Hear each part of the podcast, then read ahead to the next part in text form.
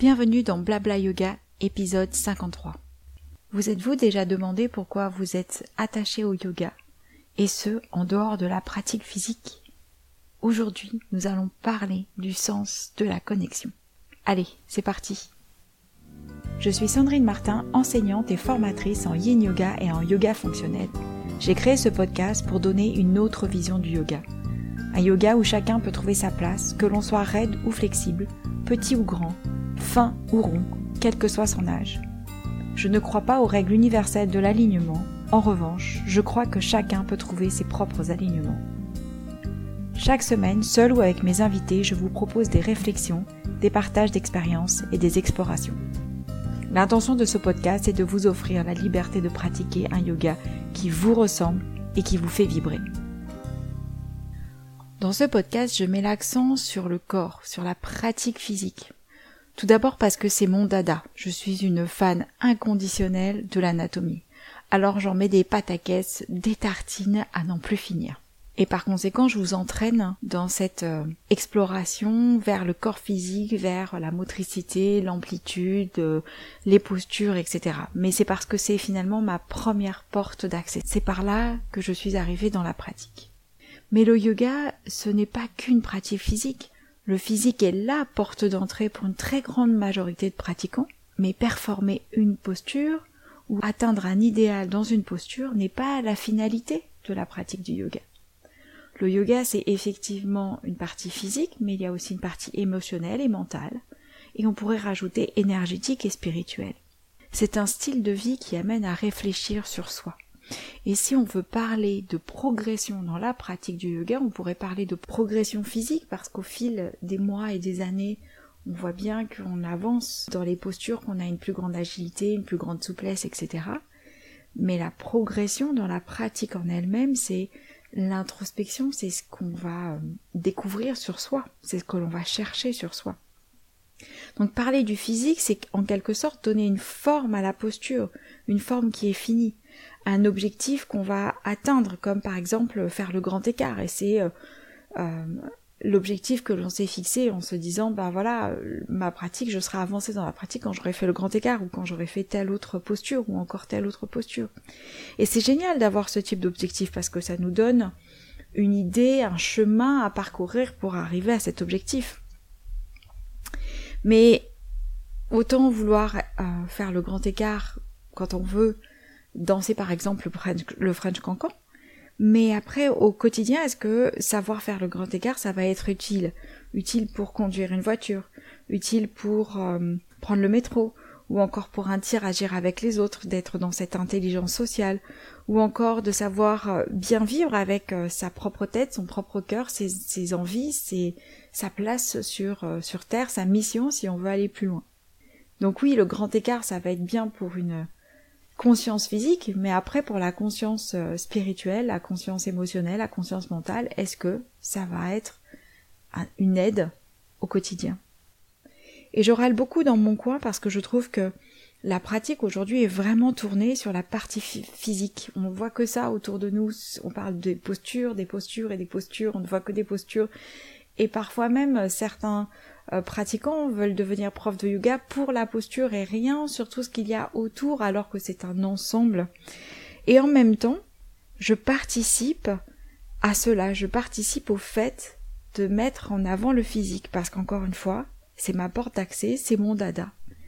Mais aujourd'hui, j'ai décidé de changer un petit peu ça, de prendre un peu plus en compte cette partie spirituelle, cette partie mentale, cette partie émotionnelle dans la pratique du yoga.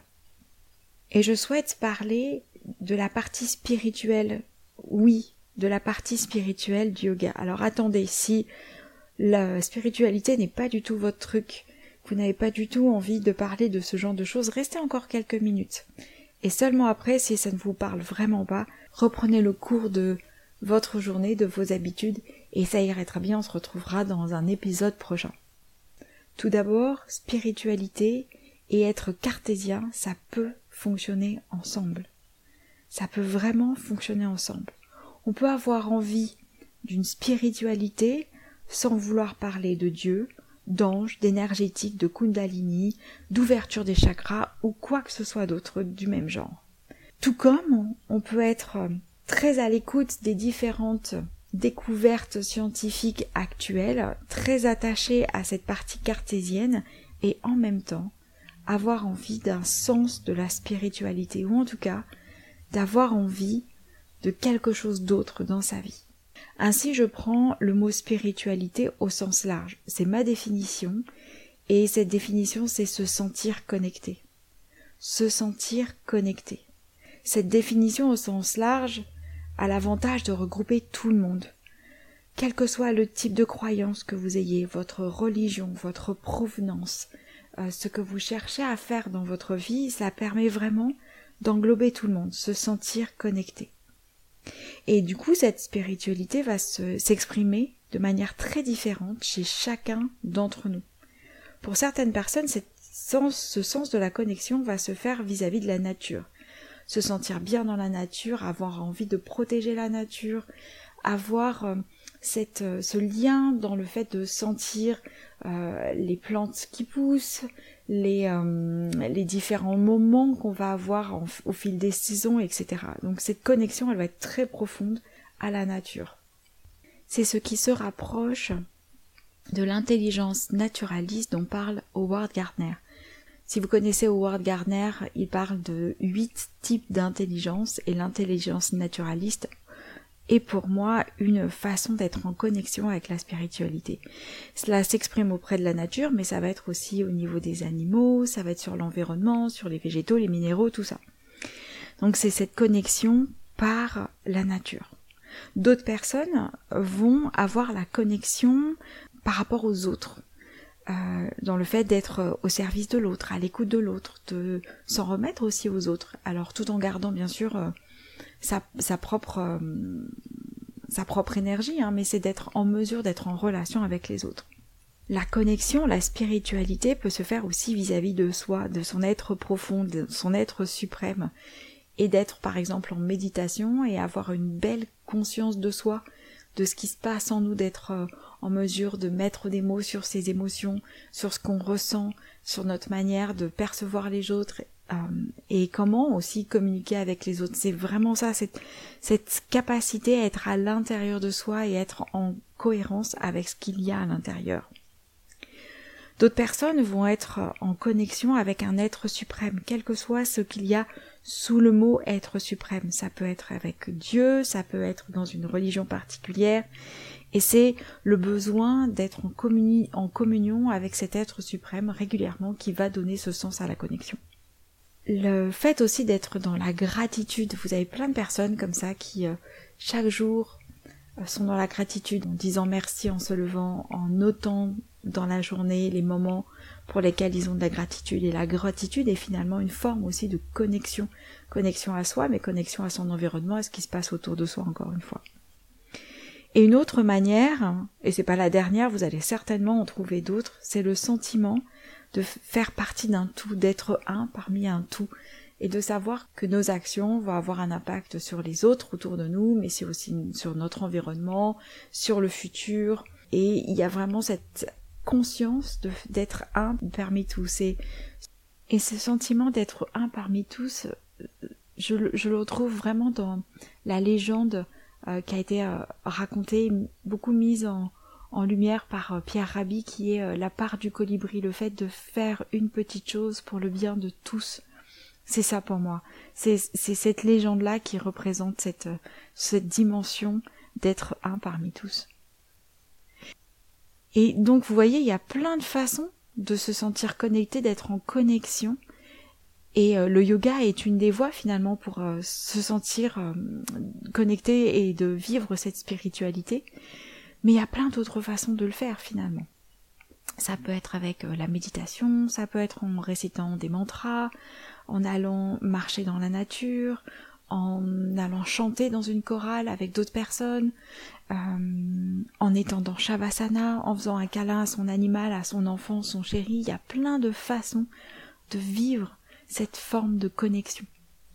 Et finalement, c'est aussi sortir de sa roue du quotidien dans lequel on est, vous voyez ces petits hamsters là qui courent dans leur roue, et on a du mal à s'arrêter, à s'interroger pour savoir finalement si notre vie euh, est au bon endroit, si on est au bon endroit. Et c'est aujourd'hui cette quête de sens parce que pendant toute la période de la crise sanitaire, la crise du Covid, tout le monde s'est arrêté, la vie s'est arrêtée pour une grande partie d'entre nous. Et on s'est retrouvé à analyser ce qui se passait dans notre vie. Et quand on est sorti de notre bulle, de notre cocon, il y a plein de choses qui ont explosé. On s'est dit, on veut plus vivre comme ça. On veut vivre en ayant un sens à ce que l'on fait. Et c'est peut-être ça aussi, euh, cette chance d'avoir vécu le Covid, de se dire que ben, c'était peut-être un moment aussi où nos œillères se sont ouvertes et on s'est dit on a besoin de changer quelque chose, on a envie de changer quelque chose et ça va être de manière collective. Et vous pouvez hein, euh, faire grandir ce sens de la connexion en lisant la, philosophie, en vous intéressant aux différentes euh, traditions, aux différentes euh, religions. et il n'y a pas besoin d'être un érudit pour cela. Il suffit de trouver de bonnes émissions qui vous plaisent, que ce soit à la radio, dans les podcasts, et qui vous permettent d'ouvrir votre regard. Juste ouvrir votre regard sur vous-même et sur le monde. Alors si on revient maintenant sur la pratique du yoga dans le fait de euh, se sentir connecté.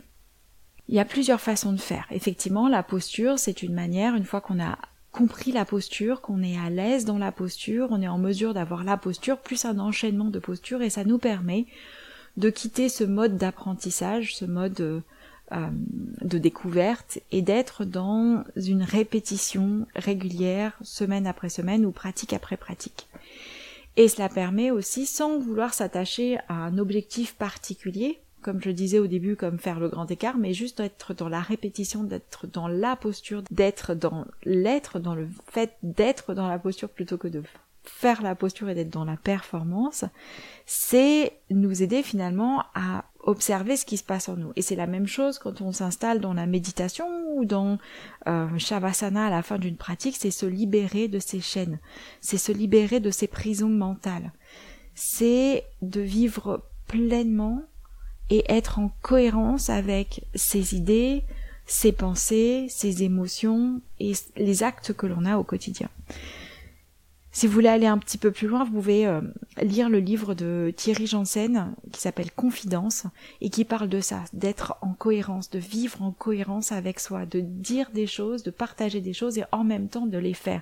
C'est une bonne expérience de vie que partage euh, Thierry Janssen sur le fait d'être en cohérence euh, et, et cela aide aussi à être plus à l'aise dans sa spiritualité, être en cohérence avec sa spiritualité et si on se dit bah moi, je ne crois pas euh, en Dieu, aux anges et autre chose, mais euh, je crois en la force de la nature. C'est une forme de spiritualité et, de pouvoir euh, en prendre conscience et de s'en préoccuper, c'est une bonne chose pour continuer à être dans cette connexion et à avancer et à vivre.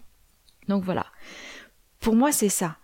la, la spiritualité, c'est se sentir en connexion. Donc, je vous pose cette question.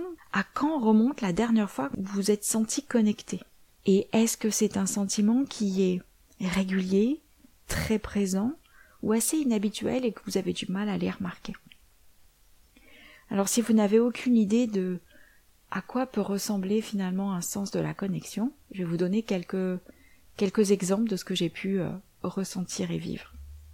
Une chose déjà qui est euh, assez quotidienne pour moi, c'est le temps avec mon fils, les câlins au moment du réveil ou après l'école, de ce moment où on se, retrouve. C'est un, temps qui est particulier. Alors c'est sûr que si mon attention est portée sur euh, ce que je dois faire dans ma journée, comment ma journée s'organise, mon instant de connexion n'est pas du tout présent. Mais de prendre par exemple trois minutes ou cinq minutes, d'être pleinement présent dans ce câlin-là, eh bien il y a un sens de connexion qui se met en place. Connexion avec lui, connexion avec moi-même, et d'être en adéquation avec quelqu'un d'autre au bon moment, au bon endroit. Donc ça, c'est une, chose que personnellement je vis au quotidien. Mais ça peut être la même chose avec un animal. Mes parents ont un chat et quand euh, on va dans leur maison, le chat vient demande des câlins d'une certaine manière, vous regarde d'une certaine manière, est capable d'exprimer euh, ses besoins finalement et c'est vraiment chouette d'être en connexion avec cet animal pendant juste quelques minutes qui vous dit quelque chose, qui vient vous chercher pour quelque chose. C'est un chat qui est assez particulier parce que quand il a besoin de se faire brosser, il vient vous chercher, il vous exprime, il vous explique d'une certaine manière, il a un certain rituel pour vous demander à venir le brosser. Donc c'est intéressant d'aller voir ça. Donc ça c'est aussi une connexion aux animaux, par exemple. Un autre moment où, j'ai ressenti très très forte cette connexion, c'était euh, quand je vivais à Djibouti, il y a bien longtemps de ça, j'étais en, fin de lycée ou en période de lycée. Et de se retrouver dans un désert qui s'appelle le Grand Bara. C'est un grand désert où il n'y a rien, comme on pourrait imaginer, avec euh, du sable à perte de vue. Il n'y a pas de dunes dans ce désert-là. Vous avez les mirages avec euh, donc cette buée qui s'échappe, qui vous donne des impressions d'eau au loin. Et c'est vraiment un, un, endroit qui est particulier quand on a la chance d'être dans cet espace-là et que tout se tait. À un moment donné, vous avez tout le monde qui se tait, vous êtes en, en pleine nature avec une espèce de vibration euh, intérieure, extérieure, de voir ces mirages qui sont devant. Il y a un moment donné où vous avez l'impression d'être tout et rien à la fois. Parce que en un rien de temps, ce désert peut faire que vous passez de la vie à la mort mais qu'en même temps, vous avez l'impression d'être dans un endroit qui est tellement magique, tellement inhabituel, que euh, ça vous donne un sens d'être pleinement vivant, d'être connecté, d'être encore une fois au bon endroit, au bon moment. Djibouti est un endroit vraiment particulier pour ressentir ce genre de choses parce qu'il y a vraiment des, lieux particuliers euh, sur, ce, territoire. Il y a un lac euh, salé qui est en dessous du niveau de la mer. Et ça aussi, c'est un endroit qui est très particulier parce que la vie est vraiment très peu présente dans ces endroits tellement l'endroit est salé, où il fait chaud. Euh, et être là, dans ces endroits-là, on se rend compte à quel point la vie est très précaire, très précieuse en même temps. Donc c'est vraiment intéressant. En plus, Djibouti se place sur la faille des plaques tectoniques, donc il y a aussi cette vibration du sol régulière qui fait que vous êtes en connexion avec la nature parce que régulièrement le sol peut vibrer tout petit, hein, mais suffisamment pour vous mettre dans cet euh, état que vous êtes un humain, mais finalement la planète a plus de voix que vous. Donc ça c'est hyper intéressant de pouvoir ressentir ce genre de choses. Mais après, il suffit juste d'être euh, sur n'importe quelle plage euh, du littoral français, hein, euh, d'être dans un moment où il y a peu de monde autour de soi, pas de pas de période estivale où il peut y avoir des, des motos, des avions ou autre chose autour de vous. Des motos sur l'eau, j'entends, je cherche le mot, mais, mais il m'échappe, mais c'est pas très grave, vous, vous, verrez bien où je veux en venir. Et de profiter justement de cette, de ce vent, de ces sensations dans vos oreilles, dans vos cheveux, de, de sentir la mer, le, le, goût du sel, le, le, bruit de la, de la mer aussi, de, des vagues qui viennent et qui repartent, et de vous sentir présent ici et maintenant. Parfois, on a juste envie, c'est de s'asseoir et d'écouter, de profiter de ce qui se passe. Donc, on n'a pas besoin d'aller très loin pour voir ressentir ce, ce genre de choses. Un autre endroit où j'ai pu ressentir cette connexion, là c'est plus une connexion humaine, j'ai eu la chance d'aller à Rio pendant les périodes de pré-carnaval, juste avant carnaval, et d'aller répéter, ou en tout cas d'aller voir la répétition au fin fond euh, d'un quartier de Rio avec un grand groupe. Les, les écoles de samba peuvent regrouper jusqu'à 3000 ou 5000 personnes. Là, c'était une grosse école de samba, donc le soir, euh, en plein milieu d'un quartier de Rio, pour aller euh, avec des copains écouter cette répétition et d'être dans une foule qui partage cet amour de la musique, cet, amour de la communauté, parce qu'il y a vraiment un sens de la communauté qui est très important dans les écoles de samba. Euh, même s'il y a vraiment un, effet politique aussi à l'intérieur de chaque école de samba, mais il y a vraiment une communauté, ça, rejoint un quartier, ça rejoint des gens qui viennent de plein d'endroits, il y a vraiment un, lien qui se fait autour de ça, il y a une histoire aussi autour euh, du carnaval.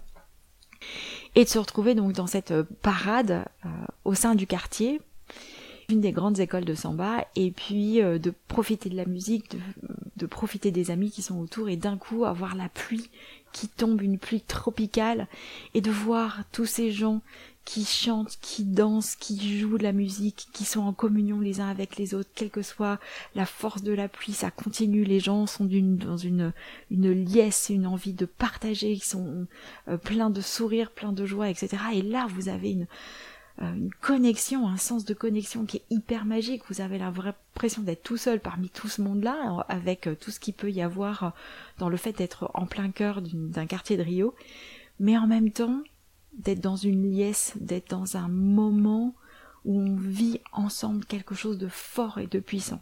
Donc ça, c'est un autre exemple que je peux avoir. Mes exemples sont un petit peu forts, j'entends. Tout le monde ne se balade pas dans les écoles euh, de, de samba de Rio pour pouvoir sentir ce genre de choses, mais ça peut être vraiment autour de vous à tout moment.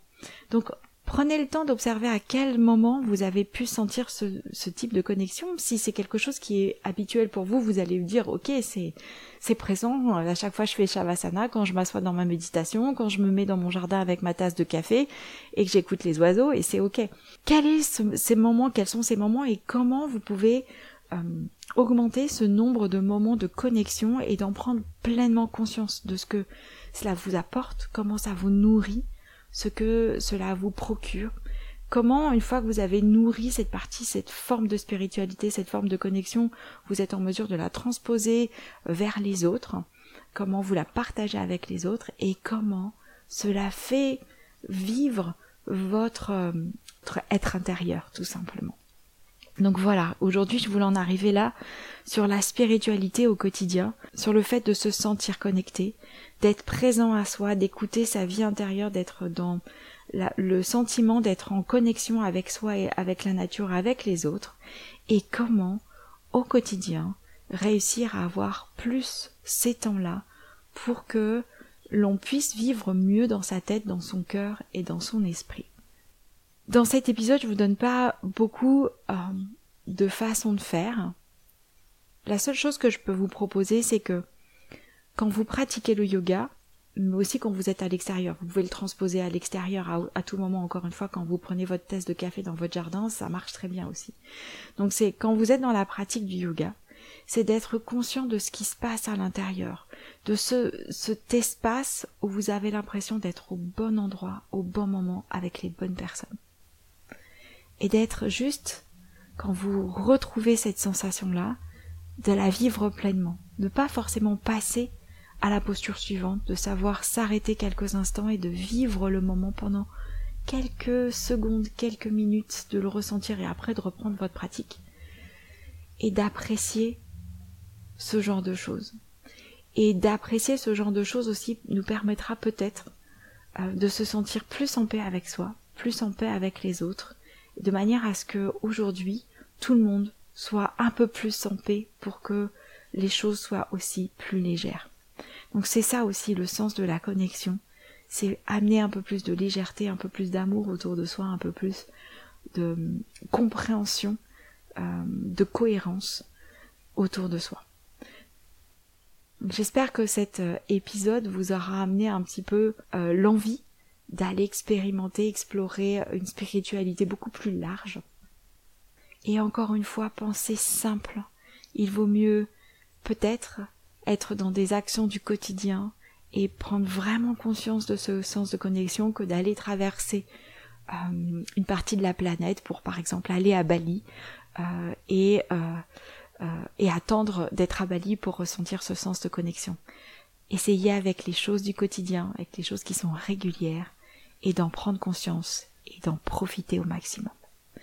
Je vous souhaite donc de profiter de ces instants de connexion le plus possible, le plus souvent possible et d'être pleinement présent à vous. Aussi, je vous souhaite de pratiquer avec beaucoup de légèreté, de, de liberté et de décomplexion. Et je vous dis à la fois prochaine. À bientôt.